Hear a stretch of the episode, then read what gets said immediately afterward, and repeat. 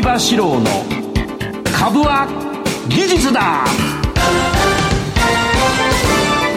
皆さんこんばんは。相場志郎です。リスナーの皆さんこんばんは。金井憧れです。この時間は相場志郎の株は技術だをお送りしていきます。相葉さん今日もよろしくお願いします、はい、よろしくお願いします。今お聞きの皆さんは、はい、今日7月4日だと思いますが我々は違う日にちを生きています。今日は、はい、1600あ違うか。6 月27日。6月27日1週間前。はいでといううん、俺ね今ウィンブルドンにいるはず。いるはず、うん、いなかったらどうしよう。どうしよう危ないよな。何かがあった、うん、ウィンブルドンにいますきっと。今、はい、私はですね、えー、7月4日には、はい、でこれあのテニスねスポンサーやってますから、応援に行きます。いいですね、うん、で今日のね6月27日時点でダニエル太郎ちゃんが、はい、あの予選を勝ちまして6月27日は予選なんで本番はもうちょっと後なんだ、うん。うんうん、で俺は行く頃そろそろ本番が始まるってことですね、うん、でうちのね西岡君も頑張ってくれるといいね。はい来ていただきましたからね、えー、これだ来たもんね、はい、それとねこれウィンブルドンこれ終わり。ウィンブルドンの件は終わり、はい、で今、えー、もう一つはね詐欺。詐欺の相場志郎の名前を語って LINE をやって、うん。もう3000万振り込んだ人とかね。3000万ですか、うん、300万とかねいっぱい出てきちゃってでほぼ日々増えている、はい。うん、でこれやっぱりなかなかねあの大きな事件じゃないと警察動かないっていう話を聞くんだよね。やっぱりよくなくって、俺子供の頃から警察って悪い人はすぐ取り締まってくれると思ったんだけど、うそうはいかないと。いうことで、ちょっとこれ大騒ぎしてんだ今。これ、これ大騒ぎしてます。はい、でね、ぜひ皆さん私あの LINE やってません。LINE やってません。やってやってないんだけど、この詐欺の人は、詐欺の人っていうか、あの、詐欺のやつは、はいはい、相場志郎、この俺の格好でさ、はい、写真載せて、LINE やってる。それで、毎日いろいろ解説をするんだ。今日のマーケットはこうでこうで、憧れちゃんはこうでこうでとかやっ私の話は出てきないと思いますけど。やって、はい、で、毎日解説をしてくれる、相葉先生は親切な人なわけだ、はい、で登場人物がみんなで先生を褒める、はい、で私は300万振り込ました500万振り込みましたって桜がやるんだよな、で普通の一般善良な市民が300万とかさ、相場がやってくれんだったらつって振り込んじゃうわけ。そうですよね、うん、で俺そうでオフィスに結構電話来て、はい、で直接俺全部全員その人みんなに電話して、はい、でうちの弁護士つけてあげて弁護料俺出してあげてやってるわけよもうしゃ、うん、実際に本物の相葉さんの本も送られてくるって、そうそうそう。俺の本も送られてくる。それは本物なんですよね、うん、送ってないよ。私送ってない、うんうん、送られてくるから送ってくるから信用しちゃうけど、ね、俺の本なんて本屋で買えるしアマゾンで買えるし、はい、中古だってあるしね。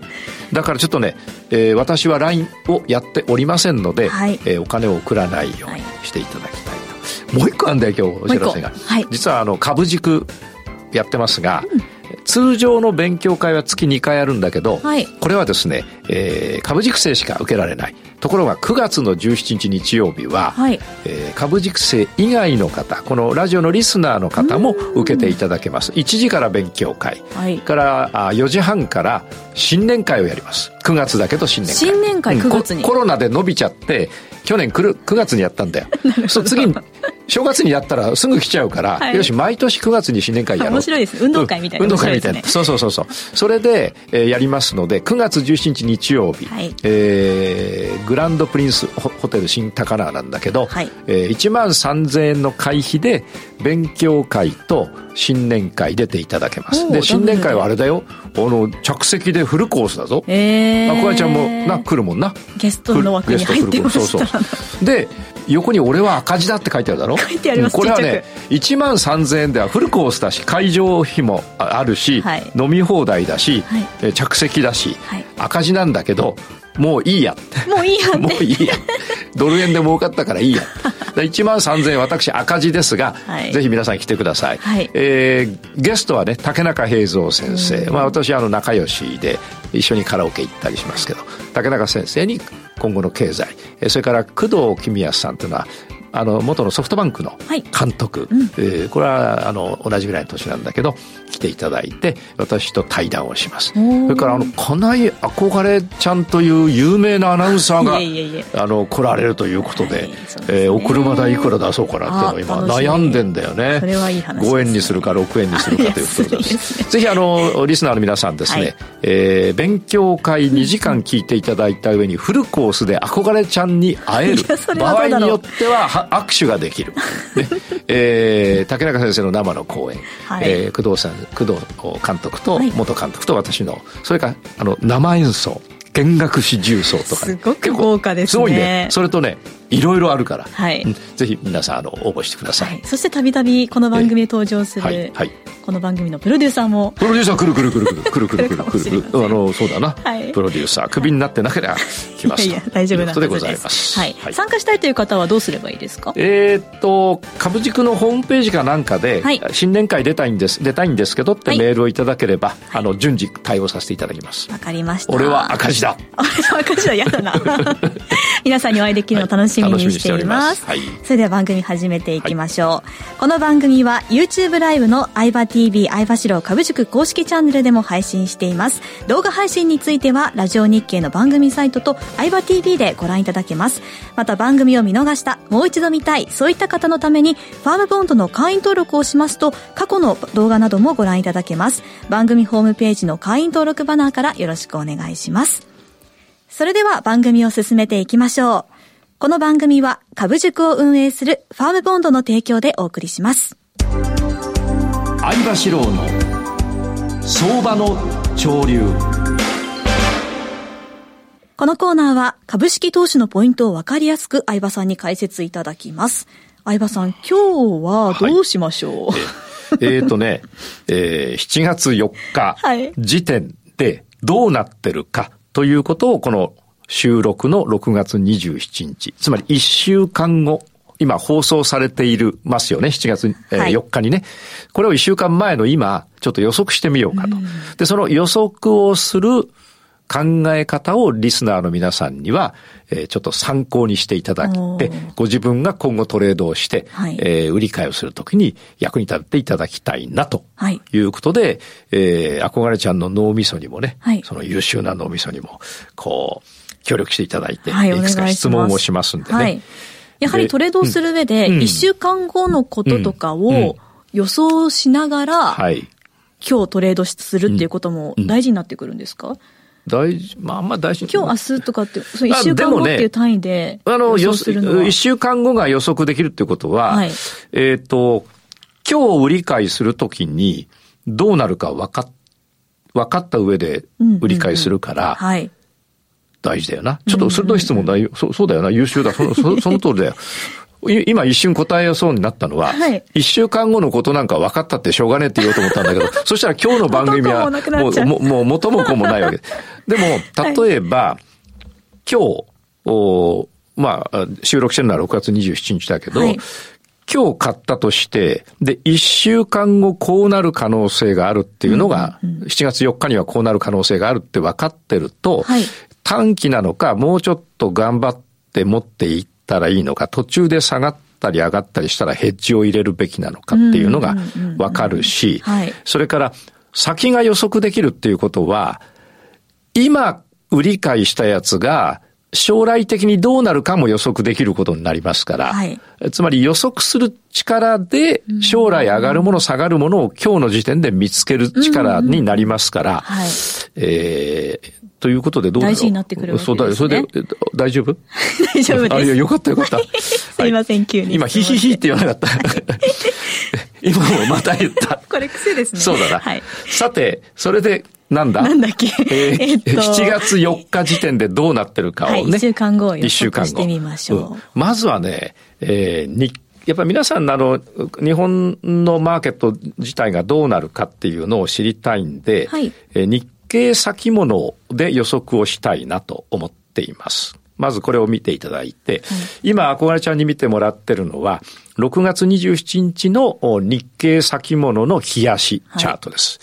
はい、えー、憧れちゃん、あの、移動平均線の順番とか、あ傾きとかどうなってますか？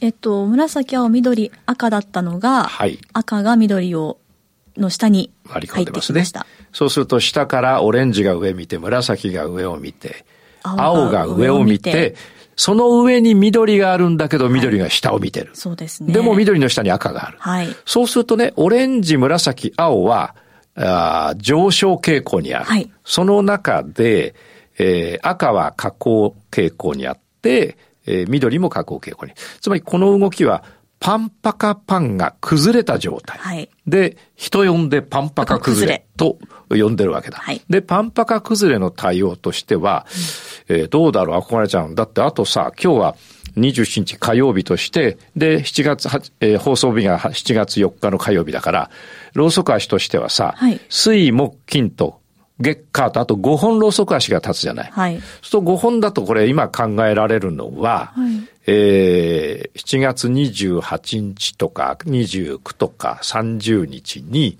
下げ止まって、はい、赤のローソクの、赤の移動平均線、5日移動平均線の上にローソクが乗る。はい。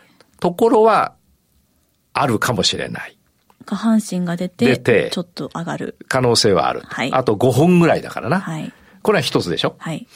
で、これがですね、28日に下半身になるのか、29日に下半身になるのか、30日になるのか、来週の月曜になるのかわからない。はい、でも、いずれにしても、あと5本の間には、下半身の可能性はあるな。うんうんうん、これ、若村ちゃんもわかるよな。はい。うん。で、今、青は上見てますから、はい、青という30日線にぶつかったあたりでは1回ぐらい変えるような気もするよな。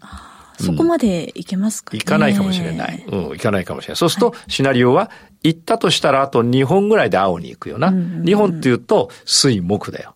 水木。うん、そうすると金曜日に下半身になった時に、来週の月曜日、つまり7月の、えー、2日とか3日とか4日、3日とかは、下半身になるが、緑は超えてないよな。そうですね。その、その可能性は結構あるよな。はい。えそれからもし、えー、6月の28日に下半身にな、なるかもしれない。この3日間さ、今日27、26、25と、コマじゃない。確かに。つまり値動きが下がってきて値動きが小さくなってるから、もしかしたら28日の水曜日に下半身になったとしたら、はい、木金で緑まで行って、月で緑越えぐらいまで行くかもしれんな。はい。うん。あるいは、緑まで当たって陰線が出たら下がっちゃうかもしれんな。うん、するともう一回今度青に当たるよな。緑までって陰線が出たら下がる。ああ、うん、そうだよな。あの、今日27日の時にさ、はい、えー、まあ今日は7月4日だけど、27日の時に、はい、えー、これはあの下半身はありえません。28日しか最低でも一番早くて28日に下半身になりますと。それが、えー、水曜日、はい、木曜日29日。で、えー、29日の時点ではまだ緑まで行かないはずですから、金曜日緑まで行って、えー、30日の金曜日に緑まで行って陰線になったら、月曜日7月の2日、3日、3日、はい、3日月曜日に陰線が出れば一旦下がる。下がる。はい、で、それは青まで下がる可能性はあるよな。うんうん。というように、なんかこう、あの、当たらずとも遠からず、だけど結構当たりそうな読み方できるじゃん。はい、例えば絶対当たらないのは、はい、えー、来週の7月4日ね、今放送されている7月4日に、はい、えー、株価がえー、紫まで下げて3万800円。これはあまり考えられない。そうです、ね、これ、これ大暴落だから。はい。うん。まあ、ないことはないけど、まずは考えられない。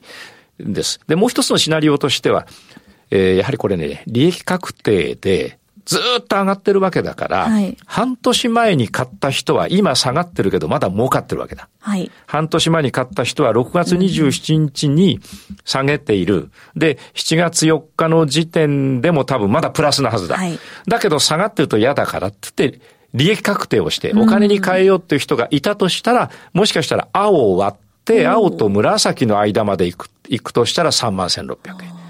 そう、でも3万1600まで下がるにはやっぱローソク足3本は必要だから、そうすると、えー、28、29、30。はい。そうすると月曜日時点だとやっぱりさすがに下半身ぐらい、上の方であろうが下の方であろうが下半身ぐらいは出てる可能性があるよな。さすがにずっと下がり続ける。では、はないから。はい、もしじゃあ大きく下げたシナリオだとして、うん、それでも7月4日にはやっぱり赤の5日線の上にローソク足で出てる可能性がある。はい、それは上の方で出る。つまり、えー、青の上の、青より上で出るか、はい、えー、それから青より下で出るかってこと。この予測もあながち、さっきの予測と合わせれば、はい、多分大体網羅してると思うんだ。で、絶対ないのはさ、はい、あの、7月4日時点で日経が4万円とかありえないでしょ。うんうん、だから、そうやってどんどん省いていくと、はい、過去の値動きから大体予測できる。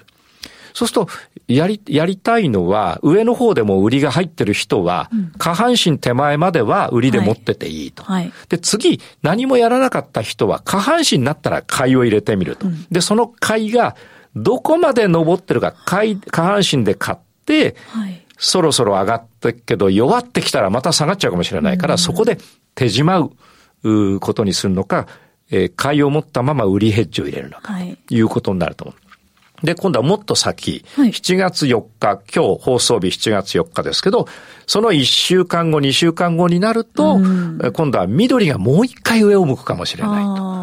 いうこととかさ、緑が、えー、上を向かずに結局、えー、7月4日ぐらいに起こる下半身がからちょっとしか上げず下がっちゃうと、今度は緑もずっと下がった上に赤は青まで行く。はい、こういうことが予測されますから、あの、こういう予測すると、やっぱりトレードで玉を入れ、いつ入れたらいいかとか、はい、からいつまで持っていたらいいかとか、うん、何に気をつけたらいいかとか分かってくるから、簡単に言うとお金がいくらでもひょいひょい儲かっちゃうというと、ちょっとこの 日本経済新聞社がやっているこの放送局でお下劣な話をしたら、えー、ひょいひょい儲かっちゃう。えー、まあでも簡単に言うとひょいひょい儲かるよ。俺だって今回為替だってさ、はい、結構900万とか儲かったよ。ドル円なずっと持ってただけだから。はい、持ってただけだ簡単だよ。だって注文してずっとあの手締まわなきゃいいんだから。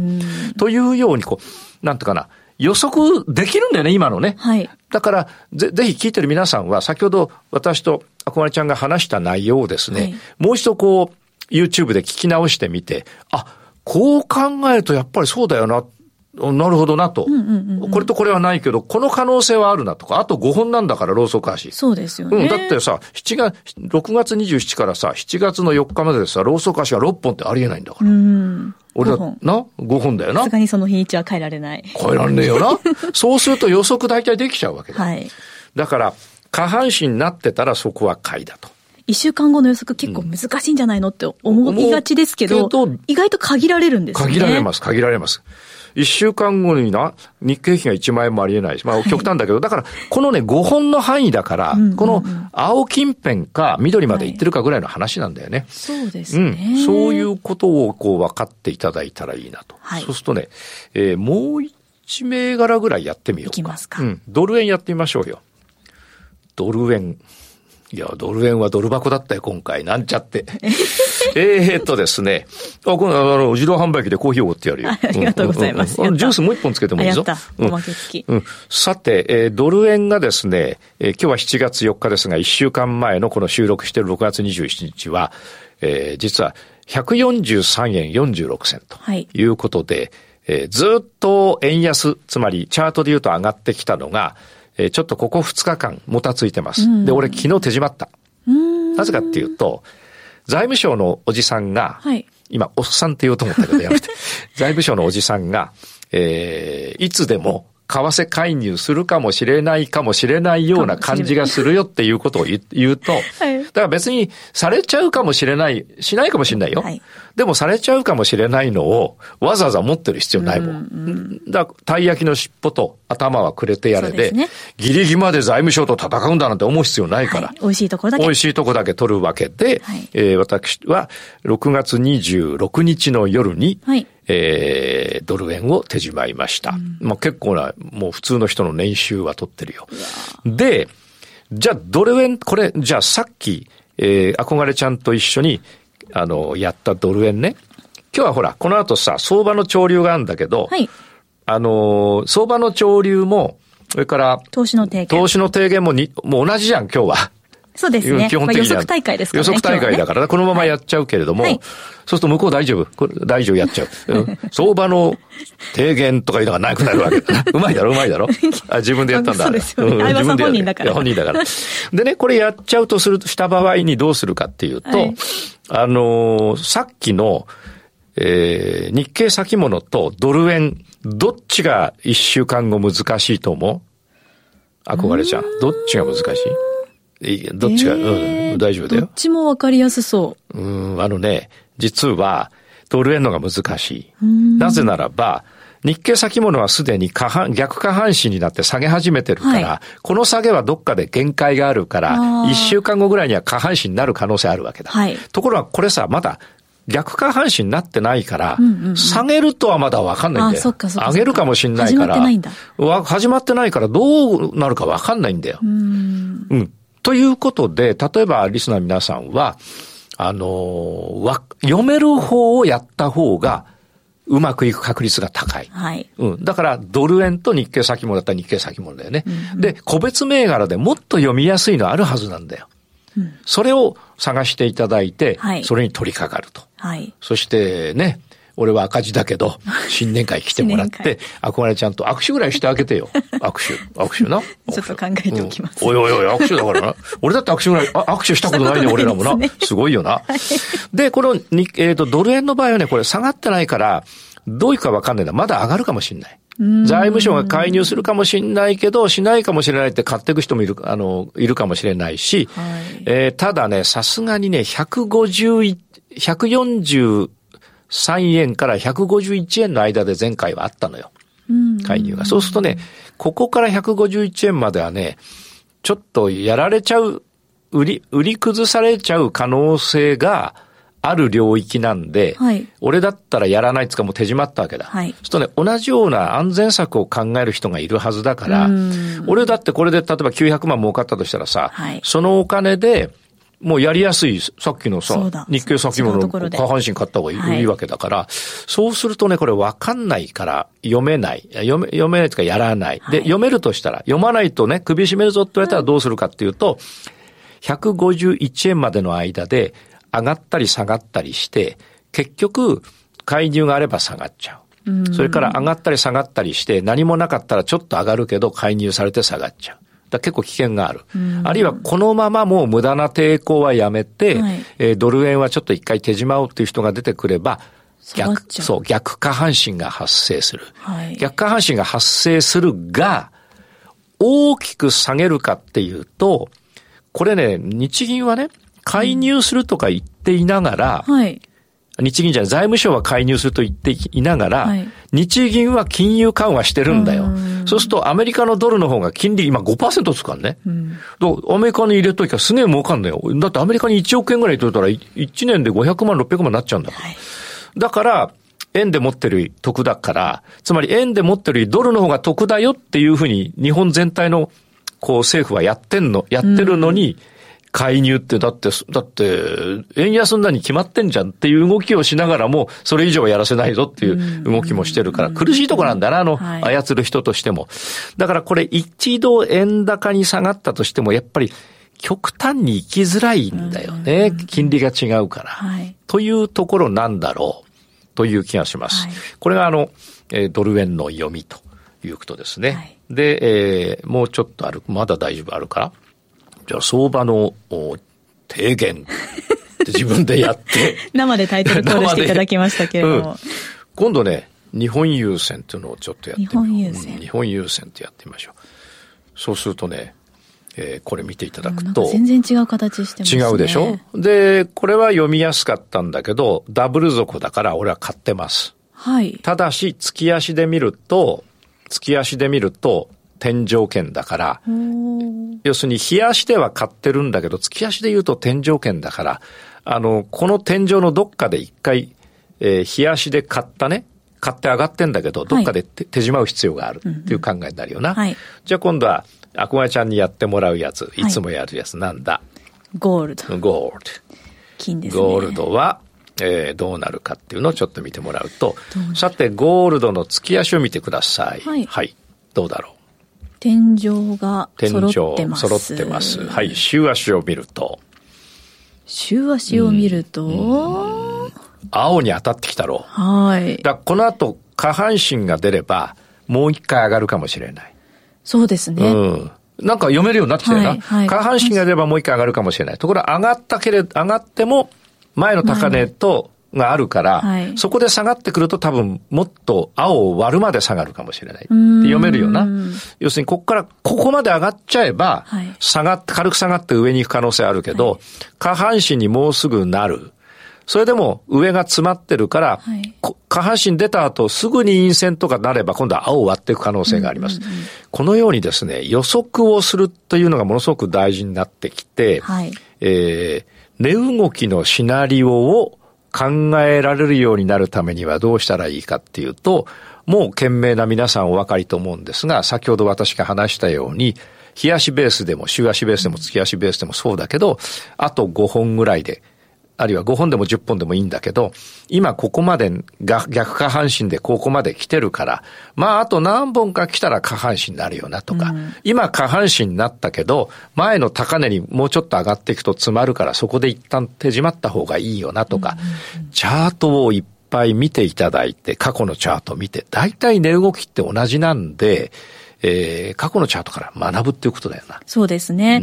ということは、ある程度、ちょっと上げ始めてたり、ちょっと下げは、もうすでに始まってるものの方が、あと何本っていうことはって考えられる、ね、読みやすいよね。うん。あとはね、えー、っと、今年になってから日経とか全部バーッと上がってでしょはい。途中から入るっていうのを、まあ前回か前々回やったけど、やっぱり途中からどっかで入ってもいいんだよ。途中から入、上げ始めちゃったやつ途中から入って弱ればそこから逆下半身だし、はい、下がってるやつ途中から入って下半身まで持つっていうのもあり、で、下半身になるためにやっぱり赤がね、横ばいになってこなきゃいけないから、うん、だからそういうのも読みで、チャートとにかくたくさん見て、過去の事例で、はい、あれ、こういう時ってこうなるんだな、こういう時ってこうなるんだなって大体似てるから、あの、歴史は繰り返すっていうことはやっぱ大体似てるもんでね、そうして値動きの癖を捉えられると、はいえー、皆さんもこの番組に出演していただいて、一週間後どうなる大会を できる。一緒にできるかもしれませんね。うん今日は7月4日の予測大会でしたけれども、はい、7月4日になってみたら、うん、今日は、うん、まあ一旦ちょっと分かりにくいからステイでもいいかもって言ってたドル円が動きやすくなってるかもしれない。かもしれない。その通りですね。その通りですね。あ、小林ちゃんももうちょっとさ、この番組もうちょっと続けたらさ、うん、なんかちょっとドル円を講座作ってさ、少しずつやってみ？